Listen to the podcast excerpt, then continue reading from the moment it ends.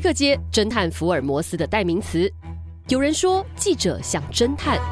从蛛丝马迹找出真相。但记者也不只是侦探，调查的不仅是独立案件，更是事件背后的系统弊病。听贝克街一九八一，跟着天下记者的脚步，走进新闻现场，抽丝剥茧，找回公平正义。各位听众朋友，大家好，欢迎收听贝克街一九八一，我是主持人天下影视中心总监李洛梅。这个开场哈，有一年多没有讲了，因为我们的节目停播了好长一段时间。可是其实我们的团队没有闲着，我们增加了很多崭新的节目，也多了一个新的频道，叫闯天下。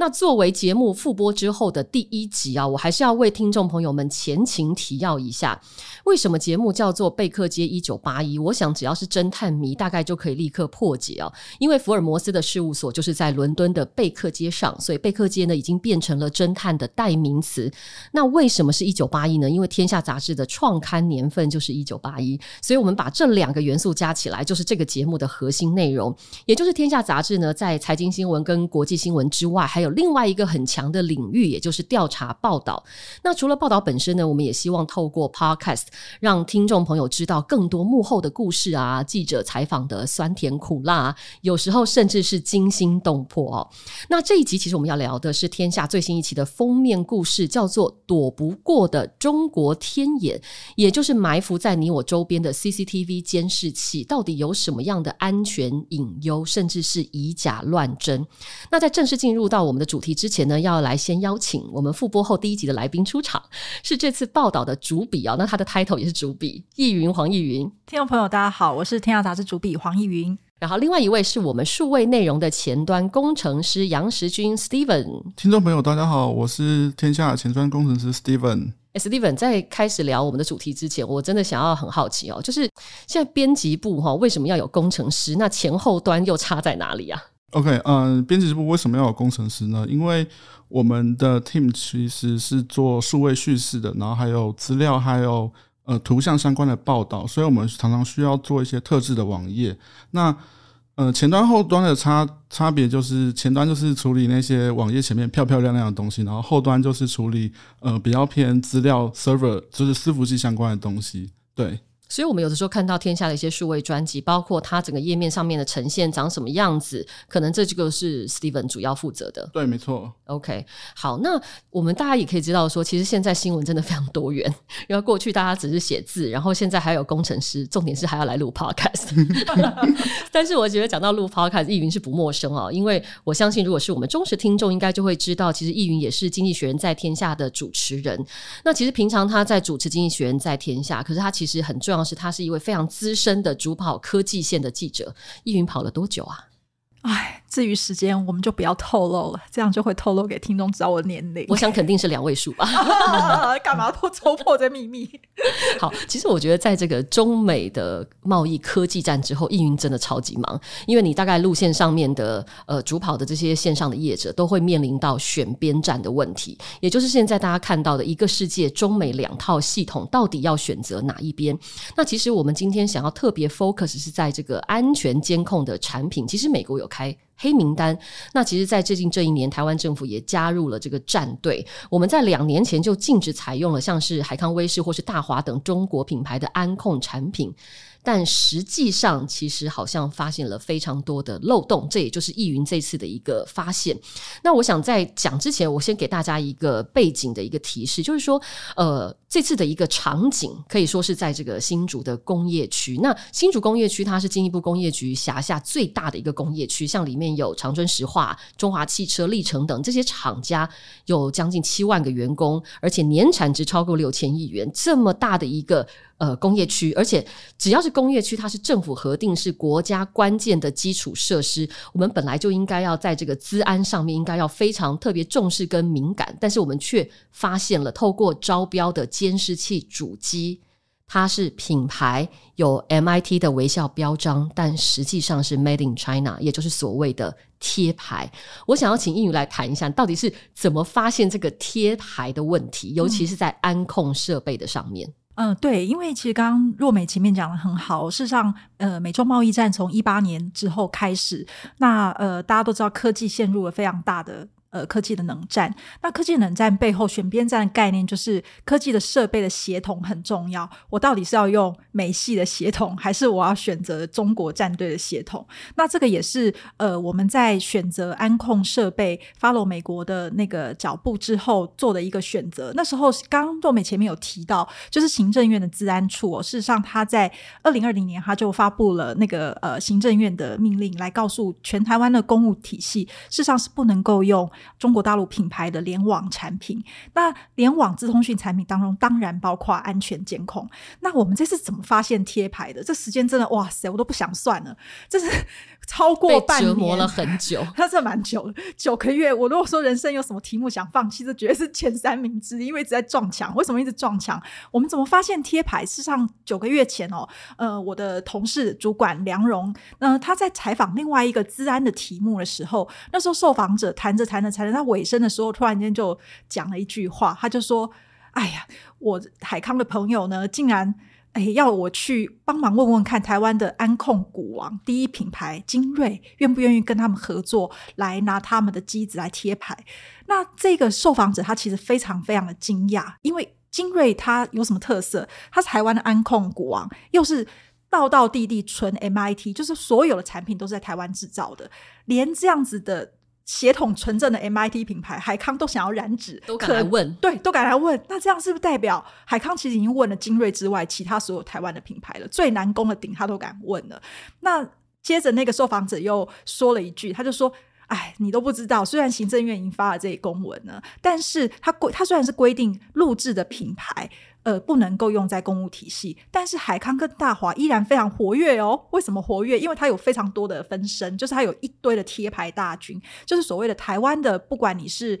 呃代理商成立自己的品牌，还是说呢，我是上市柜的安控公司，但是因为我自己投研发成本太贵了，我直接就去拿海康跟大华的机子，不管你是摄影机还是主机，我就拿来了。呃，不管我是用散件，就是零件。一颗一颗的从海外，包括主机板运进台湾再组装，还是说我直接就机子整台呃某一个成分拿进来，然后贴牌，这样的方式流窜在台湾各个地方，包含了可能的公务机构以及民间。那刚刚。洛梅讲到了这个新竹工业区哦，我们呃也是在追查了一段时间，后来得到了呃我们的生喉咙的帮助，拿到了那个标单，那得到工业局的，因为工业局非常震惊，呃有这样的一个案子，所以他后来自己去查，发现确实是有问题。所以就让我们进去里面看，然后顺便去采访做个厘清。那确实他在标单里面，呃，他总共要标十六台的机器放到工业园区里面，都是主机。那有一台刚好就是我们自己在追查的要拆机的其中一台，另外的十五台就是非常有问题的。它其实自己自呃后面就贴了 Made in China，可是标单上面明明写不能有中国大陆的制品。生产的东西放进来，显然就是违规。那所以那时候哇，这这就引起了蛮大的那个争议。争议对，对，大概是这样子。因为我也想特别，我觉得也可以帮听众朋友解释一下，就是说你那时候听到惊讶有两个，就是第一个是连这么已经是 top one 的这个公司，然后海康都敢来问，就表示就像你刚刚提到的，嗯、其他的厂商大概都已经他都问遍了，所以他最后一个他才来问他。那第二个还有一个惊讶就是你们发现，就是到底怎么样去发现他其实所谓的台皮绿。股，也就是说，因为你们看到这个机子，其实外面它就是 MIT。我觉得也可以跟大家讲一下，为什么这个 MIT 微笑标章，它的这个所谓的价值在什么地方？对，因为既然他要去申请微笑标章，不是随便随随便人去啊，我申我声明我是 MIT 微笑标章的，呃，我是全部台湾制，我就可以拿到。他还是要经过一定的程序的，比如说，呃，那一些相关机构你要去厂验。要去看你的产线，然后看你的料源，你从哪边进货，然后要看说你的附加价值率是不是高于百分之三十五，或者是说你的那个转型的那种实质转型的六个呃，就是那个几个号码是不是有六码真的有实质转型？那这个几个要件当中，你需要去符合，你才有可能呃最后拿到呃就是所谓的那个 MIT 的微笑标章。那所以其实一般人会觉得，哎，我拿到了 MIT 微笑标章，不就代表我是个 Made Made in Taiwan 的产产品嘛，那这个题目的争议就在说，虽然我们的法规，呃，就是也不能说法规，行政院的那一套命令针对公务机关是针对品牌，就是说中国大陆的品牌不能用，但是它并没有明确规范贴牌是不是违法。可问题是今天的。争议的点就在说，那为什么我今天拿了一个海康的原机东西拿进来台湾组装，然后？呃，明明就是海康的东西哦，但是你申请，你竟然第一个，它可以申请过 MIT 的对的那个呃 Made in Taiwan MIT 的微笑标章，它可以申请过。这当中有一个非常奇怪的矛盾点。那当然，我们现你说它有没有违法？它没有，可是它就是有一个非常奇怪的矛盾点存在这个过程当中。那当然，我们花了非常长的时间去证明这件事情。那这个也是为什么我前面说我们一直在撞墙，然后一直觉得啊心 很可怕，然后不知道最后会结果那种挣扎，也在这个过程当中。而且为什么？之前听说你在花了这个九月九个月的时间，甚至还沿着这个总统小英下班的路线来看监视器的品牌。哦，说到这个，这件事往事不堪回首。没有，其实就是因为我们要找对研究方法。那那时候我们在采取呃，就是我们要用什么角度来切入讨论这个贴牌的议题的时候，我们要让人家知道问题有多严重，我们该怎么做呢？我们那时候就在想，嗯，以前都有听闻过说有一些重要的公务体系啊，里面其实就是不小心放了海康的机子嘛。那如果万一里面做了重要的人物，那不就如果背后的后门，中国真的要看那个呃，到底里面的人在做什么？他透过这样路径是看得到的。那谁是对岸最感兴趣的？可能就是我们的最高领导人嘛。所以那时候我们就想说，好，那不然我们就沿着小英上下班的路径去走看，看那个路上的那个监控器是不是有发生这样的问题。然后我们去走的时候就发现。其实没再走去吃冰去了吗？哦，当然是没有，那附近哪来的冰店呢？啊？但是那条路线哦，我们真的是我我走了大概两三遍，还有总呃总统府附近的博爱特区也去走过了。那其实我觉得一般的街边是不容易看出来的，原因是因为它有很多可能是包给保全公司，那保全公司可能你在监控器上面一看都是诶，上面没有标任何品牌啊，所以你也看不出来说到底那个是什么样的牌子，除非我把它拿下来拆。那所以到最后我们觉得。要能够刀刀毙命，最重要的就是我们要找到机子，自己来拆解，然后自己来证明到底它中间跟中国大陆品牌的关联性到底在哪里。那这个中间的过程当中，也有很多人跟我们提到，就是台啤绿股贴牌大军当中呢，呃，有一个蛮有趣的的那个公司叫做新永成 Benalink。然后我们的生红跟我们讲说，诶，你可以去看看哦，这个 Benalink 的，就是公司登记的负责人的名字跟谁一样呢？那你去查看，那我们就去查啦。海康呢，在台湾，呃，以前的台湾总代理叫做成创科技。成创科技呢，呃，他的负责人刚好就跟那个新永城 Benalink 的负责人是一样的。我们在网络上事实上都可以看到。那我们就产生了非常有有趣的好奇啦。我觉得一般人应该都会跟我一样好奇，就是诶，为什么海康的台湾前总代理，他二零一九年结束了代理，好，然后他会需要在二零一八年的时候。成立，再去成立一间名为台湾的品牌 Benalink，但是很多的业界都告诉我们，其实它就是拿海康的那个机子，你可能是散件进来组装 whatever，但是它就是海康的机子贴牌，所以我们就开始查了。这是一个很蛮前面蛮重要的起源。那我很好奇哦，就是你前面有这么多包含了可能你的受访者跟你提提了这个影子，然后也有申喉咙告诉你一些讯息。可是那为什么会那个时候是什么样的情况之下去找了 Steven 一起来合作呢？嗯、对，那若梅问了一个很大的关键哦，我觉得啊，好在我们有前端工程师啊，不然像我这个李主任，那个打开之后主机板我怎么可能看懂呢？文组。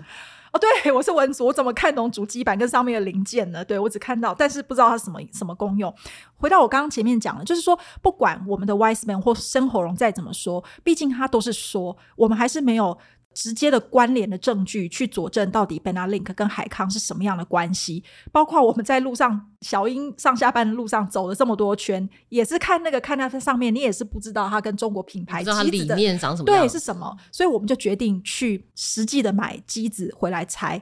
那我们去买机子的过程当中，我们先上网去找，然后我们就是当然要先找新永成 Benalink 的机子嘛。那在找的过程当中，就发现网店出现了一台，就写 Benalink，就是海康。就说类似的机子，海康原型机、海康类似机这样的方式，所以我们就去跟那个买家接头，然后去他那边买了那台台新永城的机子。那现场呢，那个呃买家他就测了，告诉我们说：“哎，你看看到了没有？界面长一模一样。”我说哦，太好了，我抓到证据了。然后我就抱这个喜滋滋的回来，我就开始跟公司同事说：“哎，你看看，我抓到，我抓到了 Benalink 的那个界面跟海康一样。”然后那时候我们数位同事就就被打枪，对，就被打枪。这有可能是，这有可能只是复制抄袭而已啊。UI 一样，其实这样没有直接的证据，所以这时候我们就进入更严谨的查证的过程。这时候 Steven 就出来解救我了。呃，Steven，你那个时候是给了易云什么样的一个建议？觉得说其实这样子是这样的查证是还不够的。嗯，其实是因为这样，就当时易云来找我们组的时候，然后我们都看到易云提供那个 UI，说 UI 很像，所以可能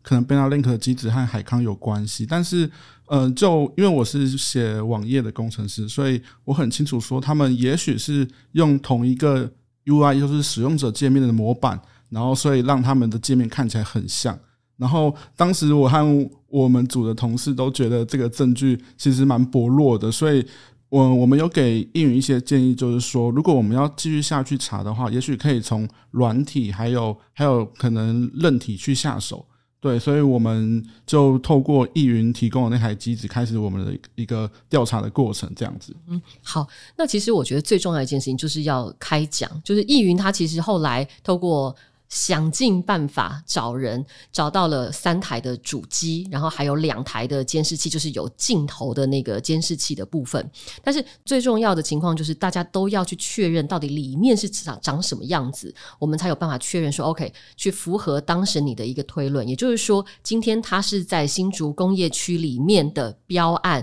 原本规定好应该是要所谓的 MIT，但是它确实是一个。呃，贴牌的一个机子，也就是我今天外面看起来像是 MIT，可是其实里面都是大陆公司的。里面的组装的原件，我们要来确认这件事情。那当然，大家就呃，我印象中很深刻，就是我们要在应该是中秋节的连假的前一天，然后大家公司各个部门也都动员起来，因为隔天的早上我们就要来开讲，看看这里面的机子究竟是长什么样子。那因为我们组上有影像的摄影记者，我们也被动员了，因为希望能够从头到尾完全是一镜到底，要把它录起来，才能够去避免像这样子的争议。我记得大家都非常紧张。那我们。休息一下，待会回来告诉大家那天上午发生了什么样的事情。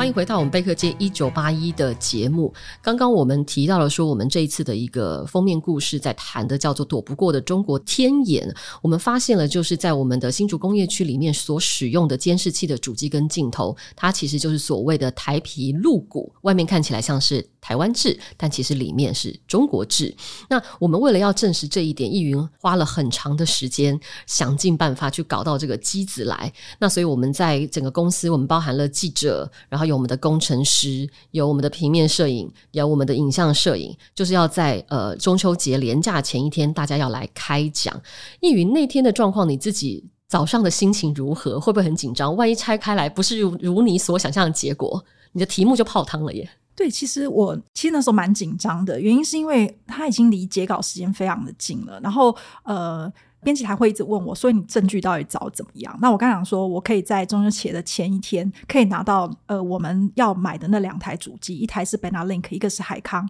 那这两台主机我们买的过程当中，它有几个重要的符合我们的要件哦。第一个是说，因为我们发现那个 MIT 微笑标章里面的唯一一个申请到的对象，就是我们刚刚一直提到的号称的台湾品牌。Benalink，它是所有台湾品牌里面唯一一个拿到主机的。第一个，它已经很奇怪，为什么只有它？好，然后再来是说，我们已经有太多的 hearsay，很多人那个呃受访者告诉我们，它其实跟海康有高度的关联，所以我们就跟呃，就是我们研究了一下，请我们的生喉咙来帮我们，就是找到了那个 Benalink 的那个主机，然后对应到一台海康的主机，然后他花了。超过一个礼拜时间，帮我们拿买到机子，带到我们公司。我们在早上的九点钟哦，就是大家。进入了一个小的会议室，我突然间觉得会议室平常看起来很大，但那天早上特别的拥挤。为什么？因为它总共挤进了除了我跟我们呃编辑部的前置之外，还有刚刚 Steven 呃数位部的同事，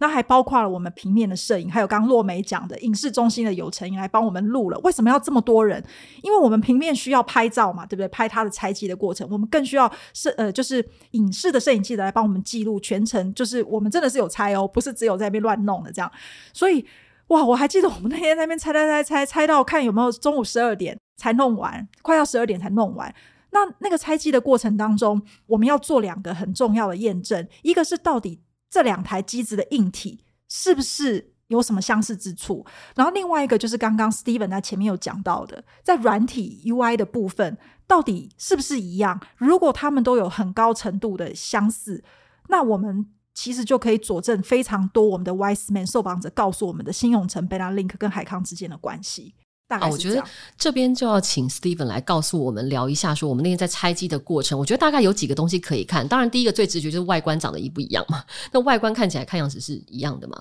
那主机板看起来也好像。然后主晶片看起来也都很像，然后后面还有跟软体有关的，不管像是网站的凭证，然后管理软体的界面，还有所谓的 API 文组，我们都听不懂。然后还有就是软体的档案里面都藏了一些所谓的秘密号码。我觉得我们请 Steven 来告诉我们一下，在那个拆的过程当中，你看到了什么？最后面就是导致了像这样子，确实他们其实是来自于同一个源头的结果。OK，好，没问题。呃，这边可能要补充一下，就是。在拆之前呢，其实我们已经有透过易云先提供的一台呃 Benalink 的机子去做了一些功课。对，就是在我们在检测那台机子的时候，其实呃，因为我是我是写网页的工程师，就是前端工程师，所以其实我对呃，要不是做这报道，我一辈子其实没有碰过监视器主机这个东西，所以其实我对这台机器比较不熟悉，所以我可能就会想要说，呃，如果它有哪个部分是有。可以透过网页来呈现的话，我也许可以从网页里面去找一些线索。先着手。对对对对，所以呃，我就其实就跟一般的使使用者一样，就是把那个主机打开来，然后照着它的说明书一步一步的设定。对，然后我们那时候在说明书设定完之后，可是我没办法把读取主机里面的城市码，所以到那时候我有点苦恼，因为我没有城市码的话，我就没办法从城市码里面去找线索。然后那时候就有看到它有另外一张说明书，那那个说明书其实是一个呃远端遥控这台主机的 APP 的说明书，那那个 APP 叫做 Guardian Vision，对，然后就是那个说明书就是可能要让使用者去安装那个 App 在手机上面，然后我们就可以透过手机去远端操控这台主机，比如说呃我们想要看到这台主机连接的摄影机的一些画面啊什么的。对，所以我们就觉得也许可以从这个它这这个说明书推荐我们安装的 App 来下手。对，然后我们在看的时候，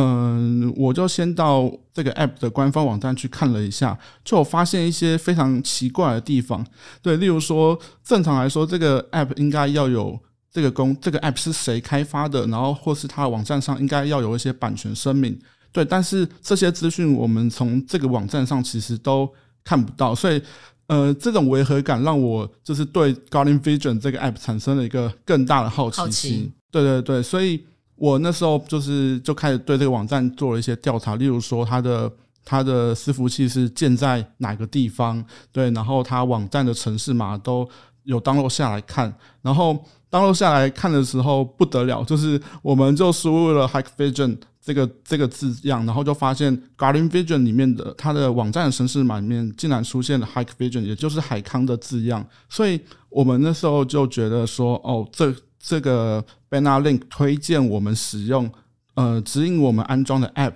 的网站里面竟然有海康的字样，对，那这个证据其实就是。呃，我们第一个掌握从网站的城市码里面掌握到的呃 Benalink 与海康的证据，所以在这个前提之下，我们在拆机之前就有掌握到一个线索，所以拆机之后，我们需要去呃当天就是中秋节前夕的当天，因为我们觉得这证据其实有点间接，因为它只是 App 而已，对，但是我们需要更确定的是。Benalink 主机里面的软体的程式码里面有没有海康相关的资讯？对，这是我们九月八号那一天，我们就是我软体这一块，我主要去要去负责的。所以其实当天那个 Wiseman 他把他把那个主机送过来的时候，第一步其实并不是先拆解。第一步是先先送来我的座位这边，然后去去连我的电脑，然后把里面的城市码先读出来，叫出来。对，因为我们怕说拆解了之后那个装回去，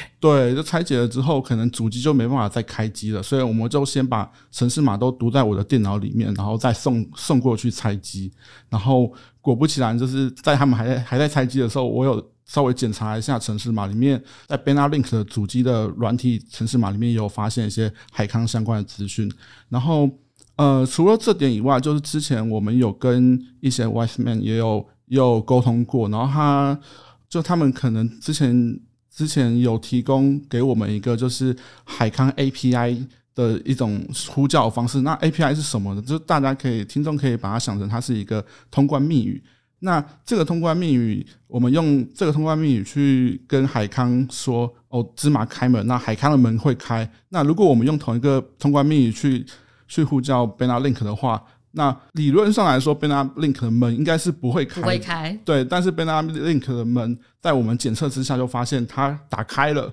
所以我们那时候就推测说，这两个他们开发的人可能是同同一家厂商这样子。就海康的通关密语打开了 Benalink 的门。呃，对对对，可以这样子理解。对对对，所以在当时在软体这边，我们其实。有蛮大的信心，就虽然没办法说百分之百，可是就有蛮大的信心，就是说 Benalink 与海康有非常非常密不可分的关系，这样子、嗯。那除了这个 API 通关密语之外，你还看到了什么其他东西是一致的？然后是在这个软体面的部分？哦，就是我们在检测它软体里面的档案的时候，发现有一份有一份档案，就有点像是它呃中文的翻译包，它里面就是一一串英文，然后搭配它中文翻译的。的字句这样子，我们就发现它里面的翻译完全一模一样。然后在 bana link 的那一份档案里面也有出现 Hack Vision 的字样，虽然只有出现一个，但是但是就某种程度上来说，我们一般就我们可能我们自己在写网站的时候，程式码要一模一样，其实是呃机会是蛮小的。基本上就可以证明，就是说，就是系出同门就对了。啊，对，没错，没错。对，其实我记得那时候，呃，有一位安控工程师也在也帮我们看到另外一个呃蛮重要的梗，就是他有谈到，就是 Benalink 的网站管理背后的维护管理者，事实上名字打出来竟然是海康的。Steven 要不要？对，对，OK，这边这边可能要修正一下他。呃，因为我们有，我们有把我们初步的发现跟安控工程师做讨论，然后在我们第二次讨论的时候，安控工程师有给我们他另外的发现，就是呃，应该是刚才那个 Guardian Vision 他们的网站，因为他们网站基本上我们在阅览网站的时候，它需要有一个凭证，然后那个凭证的用途是说，OK，有地方第三方认证说这个网站其实是没有问题的，对，然后那个工程师就说这个网站的凭证呢，它的它的核发的对象竟然是海康海康威视在欧洲的公司这样子，所以这个意思代表是什么？这代表说 Guardian Vision 这个网站其实是由海康威视来管理的。所以我们刚刚提到了这么多的东西，大概就是稍微可以印证，呃，就是我们大家原来易云这样的想象。哎，易云，我想要让你回忆一下那一天，有没有在哪一个那个 moment，你就觉得说、啊，对，真的就是对了。然后你当下的心情是如何？对呀、啊，因为我刚刚前面讲了嘛，都快要截稿了，然后一直上面一直在问我到底证据在哪里的时候，其实你知道那种焦虑。那那时候呃，我们先两台机器送来，早上九点嘛，那 Steven 他那边测测完之后，我们就要送进去拆。那拆了之后，重点就那一块主机板了。那个主机板哦，所以我们的那个 Wiseman 说我们很 lucky，很幸运。为什么？因为他拆了 Benalink 上，看到主机板上面会有编号，然后再拆再拆海康的时候，主机板也有编号，就发现哎呦，两个编主机板编号竟然一模一样。样然后这就代表说海康的主机板用在 Benalink 的的主机板上面，因为那是海康主机板的编号，同样出现在 Benalink 的主机板上。然后再来是说他们的那个主机板打件出厂的日期一模一样，代表这同一批出厂的主机板，那主机板其实已经间接有一点证，间接的证据了。然后再来呢，是这两个主机板上面的 Take Point，就是呃所谓的影像的解译解码的那个晶片，有四颗排列的位置，事实上是一模一样的。然后再来是主机板上的电路的纹路。走势事实上都一样，包括那一台机子拆开之后，旁边风扇的位置都一样。基本上，我想做那个呃科技载具的人哦，device 的人应该都有一点经验，是说你再怎么样相似的产品，你的主机板都不可能长得一模一样。但这两个也未免太像了吧？再加上机器的心脏主晶片的位置也都一模一样，长相也都一模一样。所以我们那时候在拆开硬体，再加上有刚刚 Steven 前测的软体，我们几乎八九不离十，就是可以判断我们买到了那。台 Benalink 的同时获得 MIT 微笑标章的那一台，基本上就是海康的机子拿来贴牌的，这就是一个铁证了。这是一个铁证。然后好死不死，我们刚刚不是说我们透过深恐龙拿到新竹工业区的那个呃标案相关的资料嘛？那是一个标检局的呃，就是要你任何的标案哦，你要去送规格标，你一定要附上一个标检局的那个。电子证明，那那个上面呢，会有要送进去那个标案的呃总共的机子的型号。我们那台机子呢，就在它送进去的其中某一个型号。然后我们进去新竹工业区的时候，发现他用的那十六台机器当中的某一台，正好就是我们拆的那一台对，那呃，因为工业局的人后来我们去采访他，跟他讲，我们发现他们非常的紧张，他们也去查了。也拆机了，所以他们拆机了之后也看到主机板嘛，我们也带了我们主机板去，所以我们就在工业区的办公室里面就现场把主机板拍给他们看，就长得一模一样。一一样。对，所以我觉得到了这一切就是整整花了九个月，被折磨了九个月的时间，然后可以最后证实了你原来的一些不管听到的消息或是线索。不过我也觉得很好奇，就是说对一般的听众来说。这件事情为什么重要？就是贴牌不行吗？那虽然这个是国家政府规定的，那那就是可能在规定上面有一点的瑕疵。这件事情对我们来说究竟重要在哪里？嗯，我觉得若美这个问题问得很好，这也是我们这个九个月来蛮大的挣扎。就是说它不违法，那为什么我们不能允许贴牌存在？这件事情给我最大的一个 learning 是说。不管是美国、台湾，我们都花花了时间去定了这个相关的规规范，也就是说，我们不要使用呃中国大陆的品牌了。那如果说他只是换了一张皮，但是换汤不换药的状况依然存在，那我们为什么要大张旗鼓去做前面的动作？所以我觉得今天的蛮大的争议跟社呃，就是说政府花的资源是在这一边的。那如果说今天我们认为我们需要做这样规范，去做这样子的一个台湾的公务体系的规定，那我们就应该扎扎实实的把它做好。这是我觉得呃，我在这次题目里面最大的一个感触。那到底民一般的民众是不是可以做这样的选择？当然是可以，因为你一点都不违法。那当然，如果你担心后台，就像刚刚 Steven 讲的，他都已经佐证给你听了，背后有这样子的一些可能性，你如果有担心，那你可以选择不要用。我觉得是这样子。对，我觉得刚怡云提其实提得很好，就是说这次的这个调查报道很重要。我觉得背后对大家来说都是一个很重要的学习，就是说，如果既然我们要做这样的规范跟规定，那我们就把它做扎实，不然的话不需要花费那么多的资源跟成本去做这件事情。所以我觉得这个事情是只是其中一点，因为我觉得未来整个在资安上面，随着这个网络时代的跟科技的发展，它确实是越来越重要。已经不光是这个国家的资讯安全，是个人的这个资讯安全也变得非常的重要。我觉得我最后我们我想要稍微来请大家也来谈一下，就是说。最近有三个字很热门，也就是所谓的零信任这件事情，其实它也不是一个很新的一个说法，但是确实是因为在这两年，可能因为地缘政治的关系，因为疫情的关系，大家在家里工作，所以好像变成这个零信任变得特别的，变成一个显学，变得重要了。那我想先问问看，Steven，你你自己平常就是呃，你是软体的一个专家，你自己怎么样去看待，就是未来到底我们在这个资讯安全要做到什么样的程度，它才是一个比较安全的状况？嗯，虽然虽然我是网页工程师，但是虽然在这以这一次这一次调查报道中，其实我们可能没办法很直接的说出，呃，可能这个东西可能是 Made in China，然后它一定对我们有有有危害。但是我觉得，我觉得我自己的话，我还是能避就避。但是我觉得现在很困难的原因，是因为现在很多我们手机上，包括我们自己的手机啊，很多。里面的晶片其实大部分很大一成分都是 Made in China，所以我我自己是呃虽然想避，但是有点无奈的态度，因为我我需要去使用它，所以我很难去去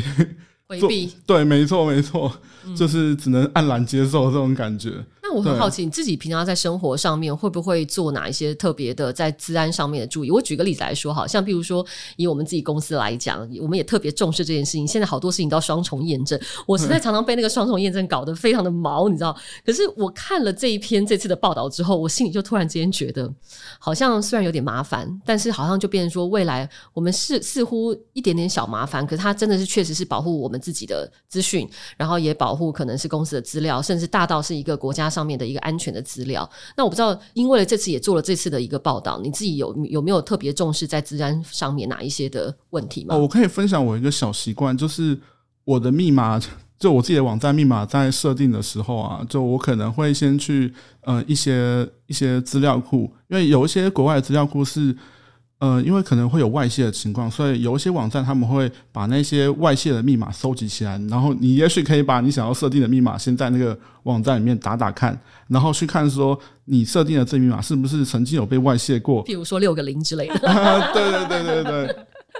对，所以就是。我自己在设定新密码的时候，我会先做一个验证的动作，然后尽量让我的密码不要那么好、那么好被猜，或是已经被人家知道了。对，这是我自己的一个小小的习惯。易云呢？我吗？我应该是属于那种超级就是。科技的那一种，我就是真的是完全偷懒的那个，因为我最记得我手有一张纸，然后把密码写在纸上面吗？是没有那么夸张，还贴在电脑上，这样任何人都可以看到。我跟你讲，这个东西就是为什么我们这次做这个这个安全监控的题目，就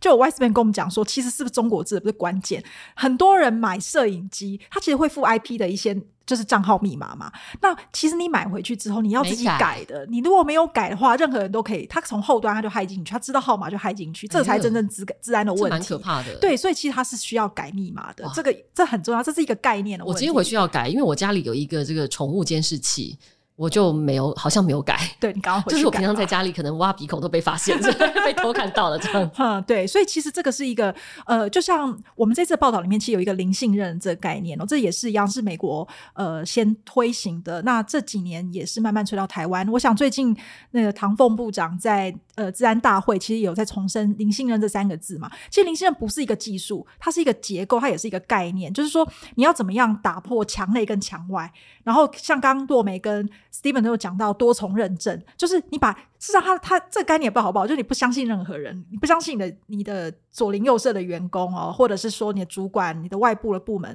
的同事，你就把他视为骇客。任何一关他有可能会突破，自己的记忆也不能信任。对，没错，其实它它是零下零信任多重认证的一个背后的原因。那我想可能未来。这好像是一个显学，因为我觉得过去可能就是有一道防堵的墙嘛。我们大家可能觉得哦，我们把一些危险放在挡在墙外，只要在墙内应该就安全。可是我觉得随着这个资讯的发达，这个墙的界限已经越来越模糊。也就是说，我虽然已经进到了墙内，就算好了，我们大家在平常在公司网域上，这里面都可能会有很多的漏洞。所以就变成说，大家可能如果想要维护自己的各自的安全，尤其我觉得前一阵大家也常看到新闻嘛，很多的艺人啊，当红的艺人可能照片也被外泄，这些我觉得他可能都是跟每个人我们可能都有关系，所以我们可能虽然有一点的麻烦，可是我觉得可能我们未来都需要，就算麻烦，但是都要多做一步。这个可能也是一个刚刚易云提到，零信任不是一个产品，它是一个可能我们需要贯彻在我们生活当中的一个价值或是一种习惯。那我觉得特别是现在两岸关系也比较紧张，尤其是像。之前裴洛西来台湾，我们大家都知道小七跟台铁的我们这个广告看板就被害了，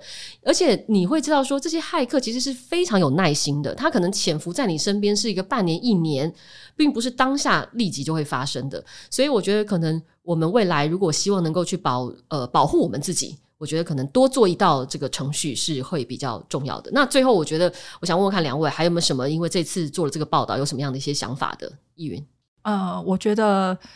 花这么长时间就是验证一件事情，虽然很痛苦，但是他至少也让我学习到，就是调查报道还是有一些蛮值得做的地方。他至少让我知道说，呃，政府花的这么大的一个呃宣誓跟这么大的一个资源，那到底是不是做的很扎实哦？那我觉得这对我来讲是一个很大的学习。嗯，Steven，嗯，除了学习以外，我可能可以分享一个趣事，就是。